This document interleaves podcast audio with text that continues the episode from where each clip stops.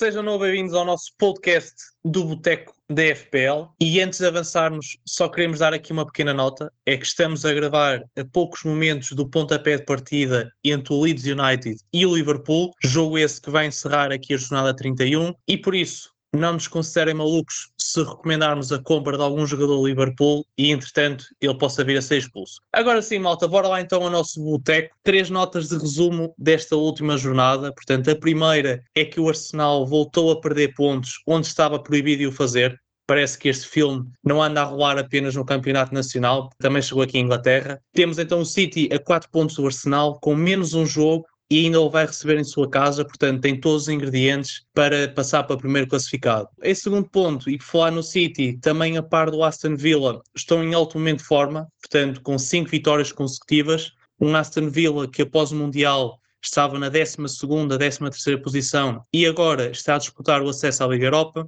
E último ponto, uma jornada bastante difícil, agora mais do ponto de vista da Fantasy, para quem confiava em algumas clean sheets, isto porque apenas o Aston Villa, o Wolves e o United conseguiram segurar as balizas, não é? Ou seja, o eixo defensivo e o guarda-redes foi bastante doloroso para quem foi agora ver os seus pontos. Muito bem, olhando agora para a frente, vamos então entrar na Game Week 32. Isto pode ser bastante doloroso para quem não a preparou. Isto porque Brighton, Chelsea, United e City vão descansar. Depois, na 33, vai ser uma normalíssima, 10 jogos em planeamento. E depois, na 34, temos muitas equipas a jogar a dobrar. E como não queremos que vos falte nada, vou aqui pedir ajuda aos meus caros colegas para que partilhem rapidamente a estratégia de chips que estão a avaliar. Se calhar, Diogo, eu começo por ti. Eu sei que ainda tens o wildcard e o Bench Boost no bolso. Prevês que isto possa ser aqui uma boa altura para começar a aplicá-los ou não? Olá a todos, sim, como todos sabem, eu já tenho vindo uh, a fazer apologia da minha estratégia de chips já quase há 10 Game Weeks, né? E portanto lancei o free hit quando houve a última blank, ali nos meados de, dos 20 e tais, da jornada 20 e tal, e agora que se aproxima a segunda maior Double Game Week do campeonato, que para mim, na minha opinião, tem os melhores jogos, porque vão jogar as equipas grandes. Acho que está na altura de lançar estas duas chips que me restam. O wildcard estou a apontar para a 33, que por sua vez deverá preparar o bench boost na, na tal jornada que quase todas as equipas fazem dupla, que é a, a 34. E que, por sua vez, é bom também para já preparar a 37, onde também há algumas equipas a fazer dois jogos e são muitas das mesmas que vão fazer também na, na 34. Portanto, preparando a equipa no wildcard de 33, já dá para conseguir colmatar estas duas jornadas. Pronto, acho que é a melhor estratégia para quem tem estas duas chips, para quem tem free hit pode também aplicar nestas jornadas, mas estas duas para já acho que para mim são a melhor estratégia. E, e lá está, aplica a estratégia de wild wildcard seguido do bench boost, que acho que é uma combinação fortíssima. Foi aquela que o Manel fez há umas semanas e, e que o fez voar para o topo da, da, tabela, não é? Olha, Ricardo, para além destas chips, tu também tens o, o free hit. O Diogo já tocou aqui um bocadinho na, na 32, usar ou não free hit. Tu achas que pode ser aqui uma boa jornada para mandar um free hit ou não? Olha, acho que o Free Hit tem duas jornadas candidatas que podem ser interessantes é esta, a Game Week 32. Há por aí uma onda de malta que gosta de usar o free nas blanks. E depois uma segunda hipótese que é na Game Week 37. Que, como o Diogo já disse, vão haver também várias equipas a fazer double na 37. E, portanto, são aqui as duas jornadas candidatas para quem ainda tem muitas chips e está bem no jogo, ao contrário do Manel. Depois, temos aqui então na Game Week 32, só para dar a nota, Manchester City, Manchester United, Brighton e Chelsea que fazem blank, Newcastle recebe o Tottenham e o Brentford recebe o Aston Villa, que são ambos jogos difíceis de prever. Conclusão de tudo isto, e só olhando para o top 5, só para ajudar a malta. Portanto, o segundo lugar não joga, que é o Manchester City. O terceiro lugar não joga, que é o Manchester United. O quarto e o quinto lugar jogam uma contra a outra. Newcastle recebe Tottenham. E depois temos ainda o sexto lugar a jogar contra uma das melhores equipas a jogar em casa, Aston Villa contra Brentford. E uma das melhores equipas da Liga, que constantemente traz mais returns, que é o Brighton, não joga. Por último, o Chelsea também não joga, mas já ninguém liga ao Chelsea, portanto vamos tirar isso da equação. Resumidamente, as melhores equipas ou não jogam, ou jogam umas contra as outras em jogos que são muito difíceis de prever. E por isso a minha opinião é que o free hit é melhor aplicado na Game Week 37. Só dando aqui uma visão da Game Week 37. Obviamente ainda está por confirmar, mas é aquelas que se falam. Portanto, o City joga duas vezes à partida, com Chelsea e Brighton, um em casa e um fora. O United joga duas vezes também, com Bournemouth e Chelsea, e o Brighton joga também duas vezes com Southampton e Manchester City, tal como o Chelsea com City e United. Portanto, estes quatro estão mais ou menos alinhados para esta jornada, são equipas muito fortes, portanto, City, United e Brighton. E depois ainda há a possibilidade do que se fala do Brentford também jogar duas vezes e o Southampton também jogar duas vezes. Portanto, fala-se muito que a 34 vai ser uma das maiores, atenção que a 37 ainda pode ser uma das maiores se todos estes jogos confirmarem. Há um jogo que ainda não está agendado, só para também dar a nota final, que é o Newcastle, que ainda tem que jogar também o jogo em atraso do Brighton, que não vai ser nesta 37, só para esclarecer toda a gente, porque como o Brighton à partida já tem dois jogos na 37, não pode jogar três, ou pelo menos não, não deverá jogar três na 37. Isto quer dizer que é muito provável que seis equipas joguem e super provável que pelo menos quatro equipas joguem duas vezes. Tendo isto em conta e tendo em conta que a Game Week 32 tem todas estas dificuldades que eu disse, parece-me que a 37 é uma jornada óbvia. Há uma análise adicional que é importante fazer. Obviamente que isto depende sempre do plantel. Se vocês tiverem neste momento uma equipa com 7, 8 jogadores, convém jogar o Frito na 32, porque aí não há desculpas, porque vão ou dar muitos hits ou ter muitos jogadores sem jogar e podem se atrasar bastante. Mas se estiverem nivelados, acho que a 37 é a melhor opção. Muito bem, obrigado Ricardo. Agora se calhar vamos aqui ao, ao especialista das chips, Manel Laja. Manel, só tens uma ficha para usar, não é? Que é o Free Hit. Como é que te prevês sobreviver aqui às próximas jornadas apenas com uma chip, depois de tudo aquilo que o Diogo e o Ricardo acabaram de partilhar? Sim, olha, puxando o filme um bocadinho atrás, eu não joguei Free Hit na, na 28 porque não gosto de jogar Free Hits em blancos e, portanto, aplicando o mesmo raciocínio, também não vou jogar free hit na 32. Acho que as blanks são tipicamente low pointers, onde há poucos diferenciais e, portanto, jogando free hits, acaba toda a gente por estar com a mesma equipa, sensivelmente. E acho que não é por dois ou três jogadores, mesmo que não se tenha 11, para ir a jogo, que vai fazer uma grande diferença. Gosto sim de jogar free hits em jornadas onde há muitas equipas com double game weeks, que é o caso da 34, onde vocês vão todos fazer bench boost Uh, eu já não posso fazer, porque, como disseste bem, já fiz naquela que já se sabia que era a maior Double Game Week até ao final da Premier, que foi a 29. Nem a 34 nem a 37 vão ter mais doubles do que a 29 e, portanto, decidi jogar nessa altura. Entre a 34 e a 37, para mim, tem mais lógica jogar o Free Hit, que só tem essa chip na 34, porque acho que vai mitigar um bocadinho o efeito dos bench boosts que a malta que vai jogar o wildcard na 33 e bench boost na 34 vai ter, e também porque acho que consigo preparar a 37 sem nenhuma chip com maior facilidade, porque tenho mais tempo até lá, tenho pelo menos três jornadas entre a 34 e a 37 para conseguir mexer na equipa e até eventualmente alguns hits que preciso dar para ir buscar um, dois, três jogadores que acho que sejam relevantes para ir buscar as doubles da, da 37. Resumindo, tudo aquilo que eu disse. Para quem só tem free hit como eu, para mim, até final da Premier League, a melhor jornada para aplicar o free hit é sem dúvida a 34. Acho que já passamos aqui por todos os pontos. Resumidamente, 32 não recomendamos utilizar nenhuma free hit. 33 wildcard, 34 bench boost ou para quem não tiver o free hit. Obviamente nós aqui não falamos no, no triple captain, isto porque nós quatro já usamos, mas acho que todos nós temos a mesma opinião que deverá ser utilizado, ou quem o tiver deverá utilizar, ou aqui na 34 ou na 37, porque são jornadas duplas, onde é melhor para utilizar este tipo de chip. E com isto, já arranjámos um então... problema ao Diogo, para que o homem ia usar a Free na 32 e agora vai ter que mudar de ideias, para que chatice. Olhem, vamos então já para a próxima rúbrica, para a xixa no ponto. Xixa no ponto.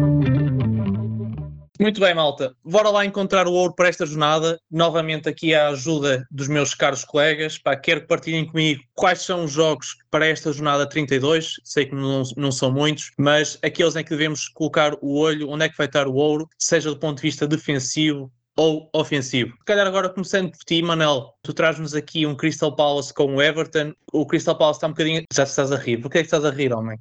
Tem lá não, calma, não estou é, é... a fazer bullying, não estou a fazer bullying, estás é, em primeiro. Não é isso, não é isso, é que normalmente, pá, trazemos aqui jogos de equipas grandes e do nada cai aqui um Palace Everton, que não é o jogo certo, mais interessante. Um, um, um, Palace que teve três jogos sem vencer e agora já vão com três vitórias consecutivas. O que é que me tens a dizer sobre isto? Sim, olha, era um bocado por aí que eu queria pegar. O Palace estava numa forma terrível até despedir o, o treinador. Pronto, depois ainda teve um jogo com o Arsenal que perdeu 4-1 na Game Week 28. E a partir daí, desde que chegou o novo treinador, já levam três vitórias consecutivas, nove gols marcados e dois sofridos, É certo que jogaram com, com equipas do fundo da tabela, mas a verdade é que o calendário até ao fim, tirando salvo erro um jogo pelo meio com o Tottenham, o calendário é extremamente acessível. São quase tudo equipas da segunda metade da tabela e muitos jogos em casa, não tem blancos, também não tem doubles. Eu acho que é uma equipa à qual tem que se prestar atenção para pessoas que já não têm wildcards e, portanto, que precisam de pensar nas transferências já a pensar até ao final do campeonato. E, portanto, dado o calendário do Palace, eu acho que é uma equipa a terem atenção. Acho que neste jogo o Everton vai ter bastantes retornos ofensivos e depois nas recomendações de buy já vou transmitir quem é que acho que devem ser as apostas aqui dos nossos ouvintes. Dizer surpresa já. Olha, Diogo, traz aqui o Liverpool com, com o Nottingham. O Liverpool ainda não jogou, portanto, nós ainda não sabemos o que é que vai acontecer, mas já são quatro jogos do Liverpool sem vencer. Portanto, achas que hoje contra o Leeds e agora contra o Nottingham o cenário vai ser diferente? Eu acho que sim, são dois jogos relativamente fáceis. Se defensivamente eles continuam bastante permeáveis, acho que no ataque até não estão em má forma, apesar de estarem a falhar muitos golos à beira da baliza, mas as oportunidades estão a ser criadas. Uh, e a prova disso foi a quantidade de golos que o Salah falhou, que podia ter tido um, um grande haul e que fez poucos pontos relativamente ao, ao que podia ter feito. A grande dificuldade neste momento é que finalmente já tem as opções todas disponíveis para a frente de ataque, coisa que já não acontecia há bastante tempo. Portanto, neste momento temos o Salah, que é o único da frente, praticamente certo no 11, apesar de já ter ido ao banco há duas jornadas atrás, mas o que ainda lhe dá mais força para agora ser mesmo a aposta certa. Mas depois temos cinco opções para duas posições e não é fácil perceber quem é que poderá ser aqui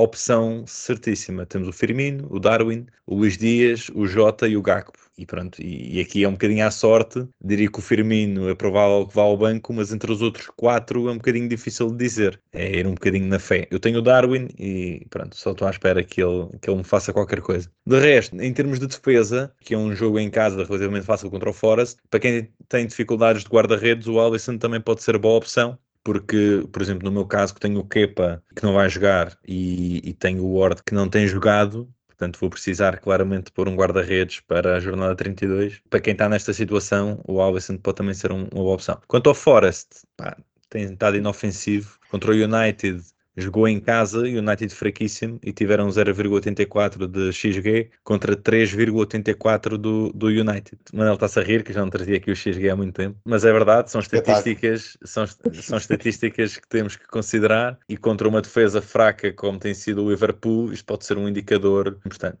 E, e pronto, é isto. Bom, Diogo, acabaste há pouco de, de, partilhar qual vai ser a minha transferência desta semana, portanto já, já fica aqui partilhado entre todos. Olha, agora vamos então para o último, obviamente para a ordem alfabética. Ricardo, Arsenal com Southampton, portanto o Arsenal já vem aqui há quatro jogos a sofrer, com dois empates consecutivos, não pode perder mais pontos. Provavelmente este jogo contra o Southampton é bastante importante para eles, não é?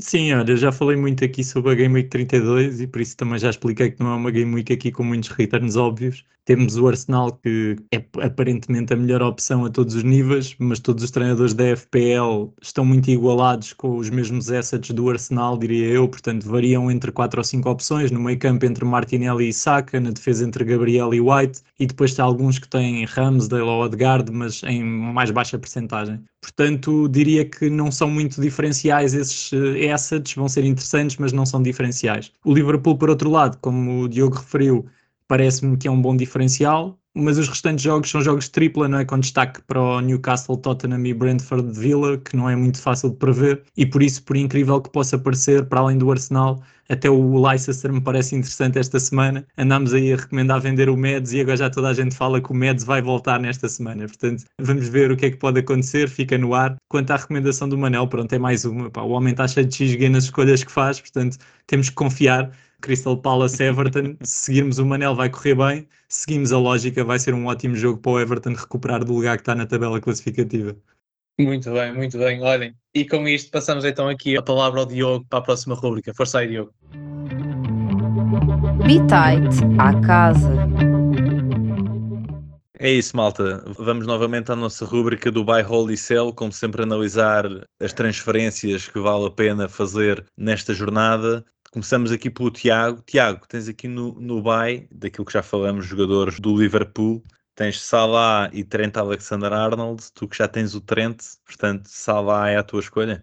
O Salah é sempre difícil de encaixar, é, é sempre é o jogador mais caro da Fantasy, mas eu aqui acho que apostar no Liverpool é uma, é uma excelente estratégia para este, já para a 32, porque vai jogar, obviamente, contra o Nottingham, como tu já falaste, e depois na 34 tem uma jornada dupla. Portanto, para quem não tem wildcards ou, ou está a pensar fazer free hits ou coisa que se pareça, pode ser uma, uma boa estratégia e buscar um ou outro jogador do Liverpool estou um bocado na expectativa para o jogo de hoje, que ainda vai ocorrer com o Leeds, mas acho que ir buscar jogadores do Liverpool pode, pode compensar nesta fase. Ricardo, tu também tens aqui um jogador do Liverpool, um, diferente daqueles que o Tiago recomendou. O que, é que, que é que tens para partilhar?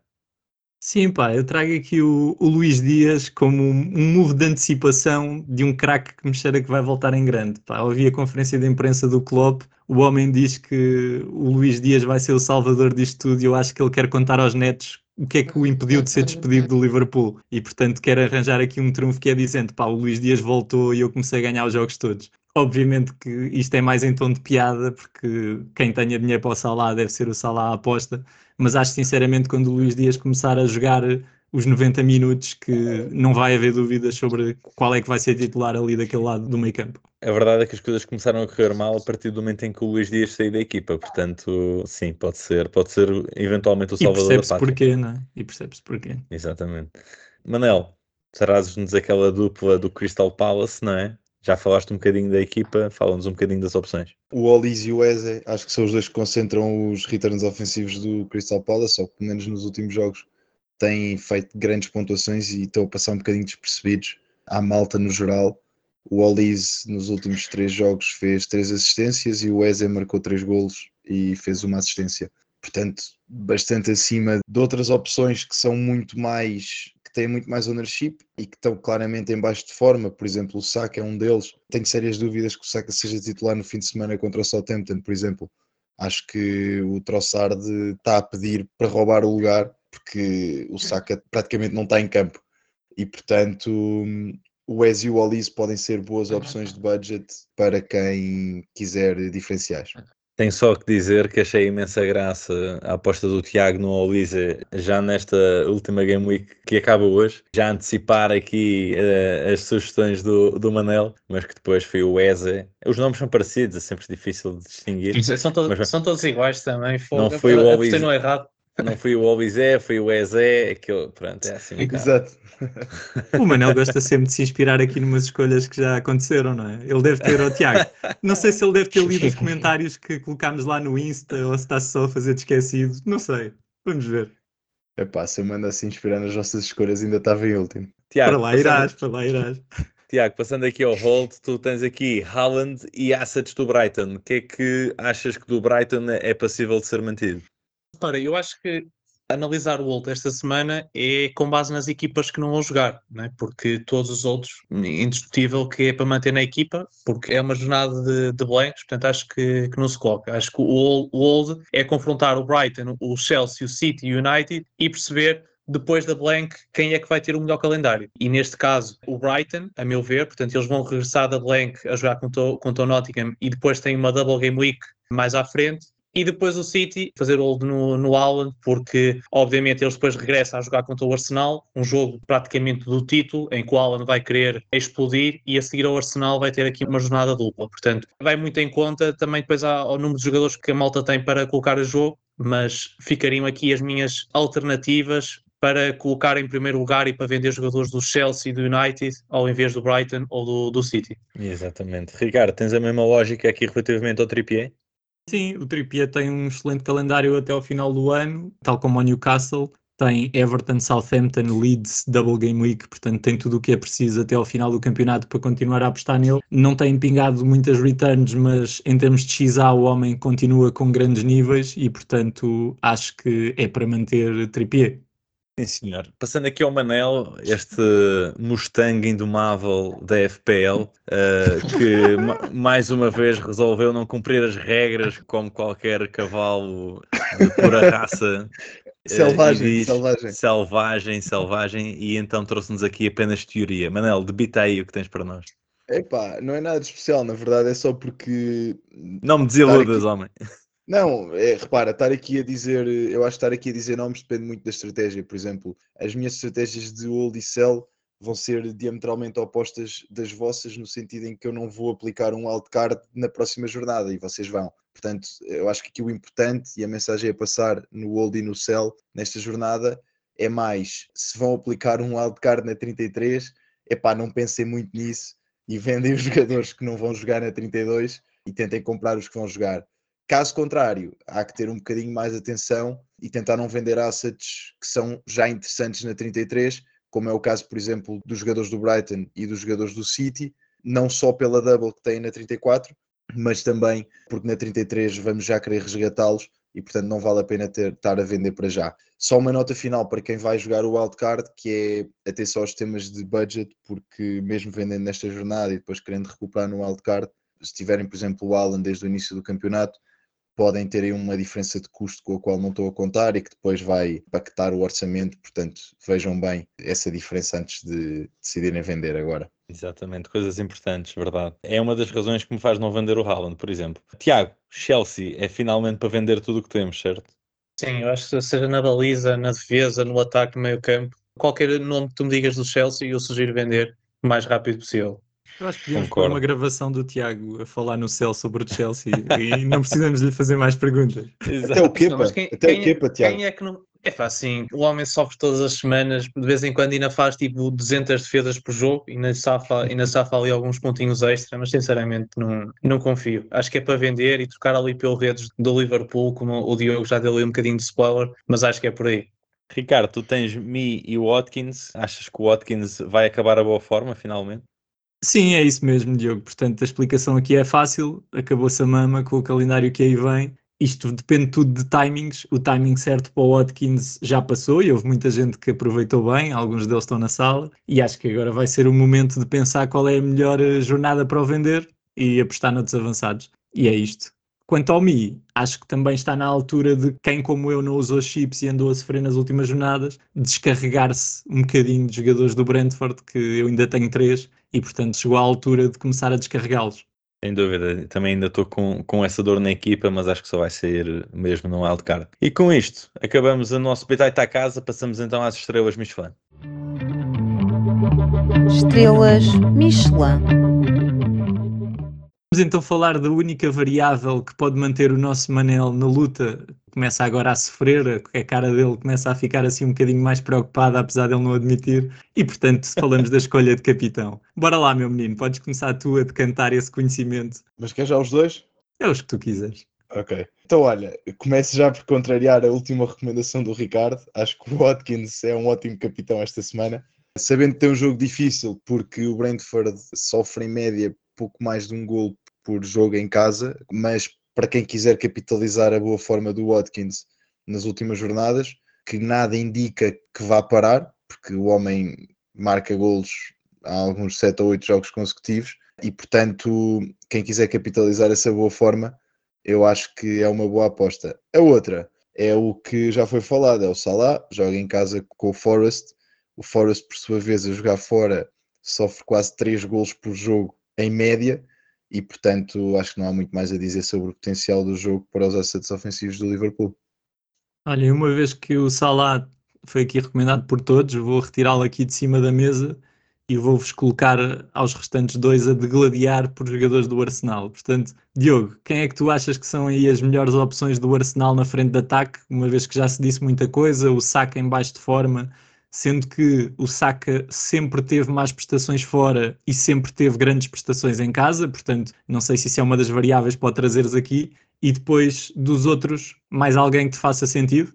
Sim, o Saka trouxe-o só porque acho que apesar de ele ter estado em má forma nos últimos jogos, como o Manel já, já disse bem, é sempre um jogador que é garantido no 11 e é potencialmente sempre perigoso. E apesar de ter tido dois jogos maus, em qualquer momento pode voltar à forma. Não estou à espera que ele falhe dois penaltis seguidos, portanto ele deve continuar a bater penaltis. E se tiver uh, a minha esperança é que ele marque, apesar de na minha equipa já são três penaltis falhados de seguida, mas é a minha má sorte a falar. Mas acho que pode eventualmente ser uma boa opção. Não estou à espera que ele perca o lugar para o Trossard, como o Manel disse, honestamente. Depois, aquilo que eu trago é o Gabriel Aliás, Jesus. no último jogo, a precisar de virar o resultado, o Saka foi o único que não saiu de campo, não é? Portanto, isso mostra a confiança inabalável que o Arteta tem, não.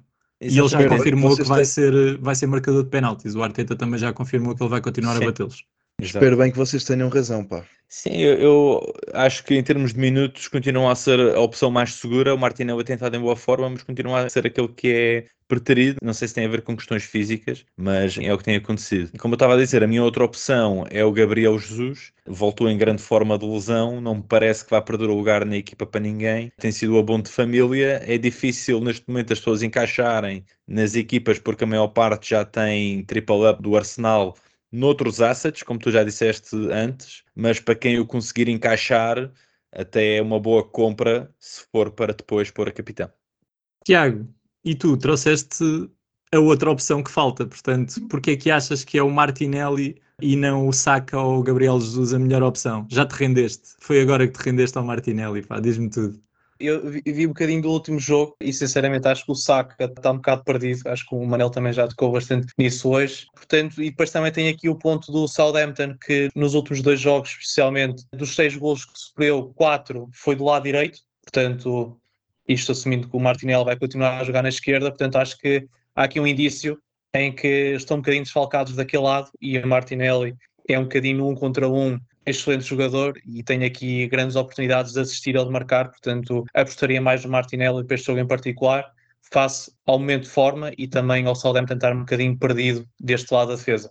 Portanto, malta, tem o Salah, tem os assets do Arsenal e tem aqui também o Watkins que não para de faturar como principais recomendações. Olhem, para fechar, só dizer como vocês perceberam, o meu guião hoje era dedicado ao Manel, tal como hoje em dia também é muito habitual, pedi ao chat GPT que me arranjasse uma frase para fechar o episódio com uma dedicatória especial ao nosso menino Manel. Ele respondeu-me e disse que não conseguia sem que eu descrevesse o Manel e eu disse então que é um menino de Campo de Ourique, habituado ao último lugar da tabela, mas com bons níveis de inteligência e sentido de humor e com isto, espantem-se, ele conseguiu-me dar uma resposta. Portanto, tenho aqui, posso ler, estão preparados ou não? Estou ansioso. Diz lá, diz lá. Portanto, ele respondeu isto. Como sou um modelo de linguagem e não conheço o Manel em detalhe, aliás, o Manuel, desculpem, em detalhe, recomendo esta. O importante na vida é marcar golos, tanto na FPL como no amor. Mas no amor não convém usar tantas chips como o Manuel, caso pretenda ter mais sorte do que vai ter este ano na Fantasy. Eu juro que isto foi o ChatGPT, que eu não tive nada a ver com isto e, portanto, não me responsabilizo. Até para a semana. Até para a semana.